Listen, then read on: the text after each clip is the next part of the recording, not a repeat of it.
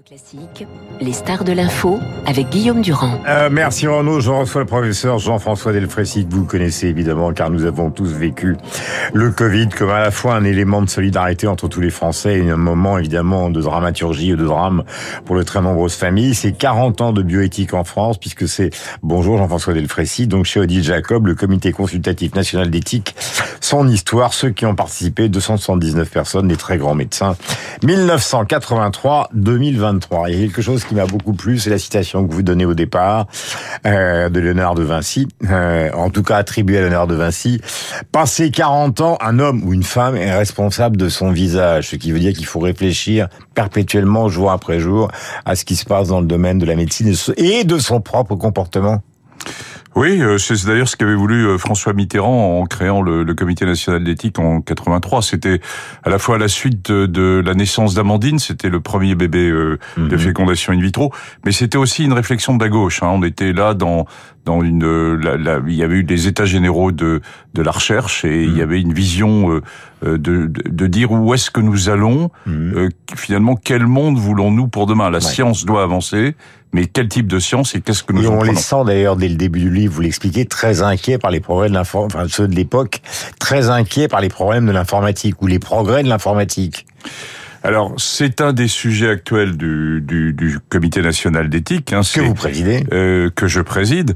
Euh, c'est finalement la question du, du numérique et de l'intelligence artificielle qui est en train de révolutionner le domaine de la santé. Hein. La, la, santé est un domaine qui évolue, enfin la biologie santé est un domaine qui évolue très vite. Mmh. On admet qu'il y a un renouvellement des connaissances, 50%, euh, tous les quatre ans. Hein, mhm. Donc ça va, ça va très très vite. Mhm. Hein. On est dans un monde de la biologie, mais là le numérique va encore plus vite et il est en train surtout de de changer les choses, hein, de avec les grandes bases de données, l'interprétation euh, euh, du, du, rôle finalement des algorithmes dans l'interprétation de, de des, des, radios par exemple, mais pas seulement. Enfin, il y a, on est on est en train de beaucoup bousculer euh, la médecine avec l'intelligence artificielle. Alors, nous sommes tous les deux, nous nous sommes euh, croisés plusieurs fois, donc vous savez que les questions concrètes sont les plus simples pour essayer d'entrer dans un livre compliqué et qui est nécessaire. Je vais d'abord faire un pas en arrière avant de revenir à l'actualité. Premièrement, est-ce qu'on sait à 8h20 ce matin d'où vient cette saloperie de Covid? C'est est-ce que c'est le marché, puisque vous avez été euh, le, patron justement du conseil scientifique, ou est-ce que c'est une dérive d'un labo, euh, ou est-ce que c'est autre chose? Parce que maintenant on a un peu de recul quand même. Écoutez, je ne sais pas. Il y a différentes hypothèses. C'est dingue. Hein, je ne sais pas. Il y a différentes hypothèses. Donc, euh, on rappelle que ce, la famille de, du SARS-CoV-2 était déjà connue. Hein, il y avait mhm. déjà, mais avec euh, des, des virus qui étaient complètement différents et, qui nous ont trompés d'ailleurs au début de l'épidémie. En particulier, euh, je rappelle que le SARS-CoV-2, les gens qui étaient infectés par le SARS-CoV-2, même sans symptômes, contaminés, hmm. ce qui n'avait pas du tout été le cas lors des, des, SARS précédents. Il y a eu plusieurs missions qui ont été envoyées là-bas. Il y a eu plusieurs missions. Et vous nous dites ce matin. en gros, il y a, il y a très vite trois hypothèses. La première, bon, c'est un, c'est un variant d'une famille qui était déjà connue, qui finit par sortir. On est quand même très troublé par le fait que tout a commencé à Wuhan et de façon très localisée. Mhm. Euh, c'est-à-dire qu'il n'y avait pas d'autres points de épidémiologiques, mhm. même ailleurs en Chine, euh, qui suggéraient qu'il y avait d'autres points d'infection. Donc mhm. c'est très lié quand même initialement à Wuhan. La deuxième hypothèse, c'est qu'il y a eu des manipulations génétiques de virus euh, dont on sait qu'elles avaient lieu financé euh, à la fois par les Chinois, un peu par les Américains euh, dans les années qui ont précédé 2020 euh, et que est-ce que un de ces variants construits a pu s'échapper? Et la troisième hypothèse, c'est que c'est des virus qui qui, qui, qui recombinent, c'est-à-dire qu'on peut avoir un virus sauvage et puis avec un, un virus qui aurait été reconstruit, et c'est la combinaison des deux. Ça vient de là-bas. Hein ça vient incontestablement de là-bas. Ah, Je suppose que le président, le président de la République vous a posé 15 fois la question à l'époque. Et oui, mais à vrai dire, euh, à l'époque, on était surtout de qu'est-ce qu'on fait, comment on va gérer la situation et, mmh. et quel type de décision on va prendre. C'est maintenant qu'avec raison, on réfléchit mmh. pour savoir quelle est la, la, vision chinoise. Derrière ça, il y a des enjeux géopolitiques majeurs entre les US et, et, et la Chine, bien bah sûr. Oui, qui sont en pleine bagarre. Donc on est dans l'interrogation scientifique. On est dans l'interrogation. Alors, évidemment, je passe évidemment souvent du coq à l'âne, mais parce que tous les sujets sont abordés. Euh, je vais vous faire une confidence. Ma, mère, ma maman, euh, est, morte d'un cancer foudroyant. Elle avait un âge respectable, etc. Je suis allé évidemment à l'hôpital et les médecins ont été très compréhensifs pour arrêter sa souffrance. Euh, euthanasie, euh, suicide assisté. Michel Houellebecq a dit que l'euthanasie, ça lui paraissait la chose. Alors Michel Houellebecq n'est pas la référence absolue, mais c'était une référence on écoute, on lit, on se pose la question. Mais vous, c'est différent puisque vous présidez ce comité consultatif national d'éthique. Est-ce que vous considérez que les médecins, dans la loi Leonetti aujourd'hui, font leur boulot à chaque fois dans la discrétion Ou est-ce que vous considérez qu'il faut comme comité consultatif que vous aidiez à ce qu'il y ait une loi nouvelle dans ce domaine qui aille plus loin ou moins loin que Leonetti? Alors, le, le, comité de CCNE s'est emparé de ce sujet il y a maintenant euh, un an et demi, a sorti son avis en septembre 2022. Ça a été le point de départ de ce qui s'est mis en place mmh. ensuite après avec la Convention citoyenne. Euh, trois points. Premièrement, la loi Claes-Leonetti n'est pas suffisamment ni connue, ni appliquée par les citoyens et même par les équipes médicales. Mmh. Il y a une grande hétérogénéité en France. Le, le deuxième élément, c'est que on peut mieux faire sur les soins palliatifs. On a eu d'énormes progrès. Moi, pour ma génération de médecins, hmm. euh, j'ai démarré sans soins palliatifs. Hmm. Et, je vois maintenant finalement une couverture qui est peut-être pas complète en France, mais, mais qui est quand même qui est quand même très bonne.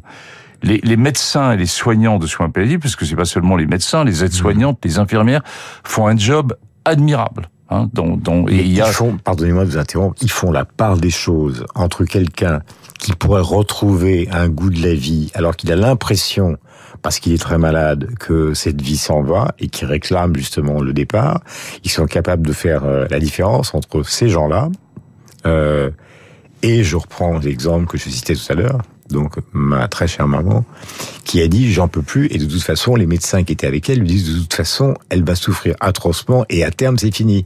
Donc là ils le font, mais ils le font avec, je dois en témoigner, humanité, discrétion et donc c'est dans les hôpitaux, c'est la pratique. Bien sûr, ça se pratique. Faut quand même le dire on en est, français. On est dans un sujet qui touche à, à l'intime, à, à, vraiment l'humanité. Ce sont les, ce sont les bons mots, qui est, qui est très sensible. Et puis à l'inverse, malgré tout cela, il y a quelques situations très difficiles euh, que, que, crée la médecine dans une certaine mesure. Hein. Alors certaines pathologies neurologiques, et on parle souvent de la maladie de Charcot ou de, de la SLA, euh, ou bien euh, de, de, de, certains cancers qui sont en quatrième, cinquième ligne de traitement, et où le pronostic vital est réservé à moyen terme. Par moyen terme, j'entends quelques semaines, mmh. quelques mois. Et la personne, certaines personnes, pas toutes les personnes, mmh. au nom de la dignité, de ouais. leur dignité, ouais. souhaitent avoir une fin de vie qu'elles veulent, disons, gérer. Et vous n'avez toujours pas tranché. Dignité. Et vous n'avez toujours pas tranché sur ce sujet-là. Si, nous avons évoqué ce sujet au, au niveau du CCNE pour dire que dans certaines conditions, si le législateur devait modifier la loi à la suite de ce qui est en train de se passer là, eh bien, nous pourrions éventuellement laisser un feu vert sur euh, l'aide au suicide assisté. Pas l'euthanasie. Et pas l'euthanasie, pour être bien clair. Et la différence entre le suicide assisté, c'est la personne qui est consciente et qui prend un médicament mmh. dans un contexte familial entouré. Le suicide assisté, c'est un acte médical. D'accord. Autre question, parlons de la vie. Vous voyez, j'ai choisi des sujets différents parce que votre livre est extrêmement compliqué. Il raconte toute l'histoire d'une institution. On va aller du côté de la vie, c'est-à-dire du côté de la création. Il y a évidemment la grande bagarre autour de la GPA aujourd'hui.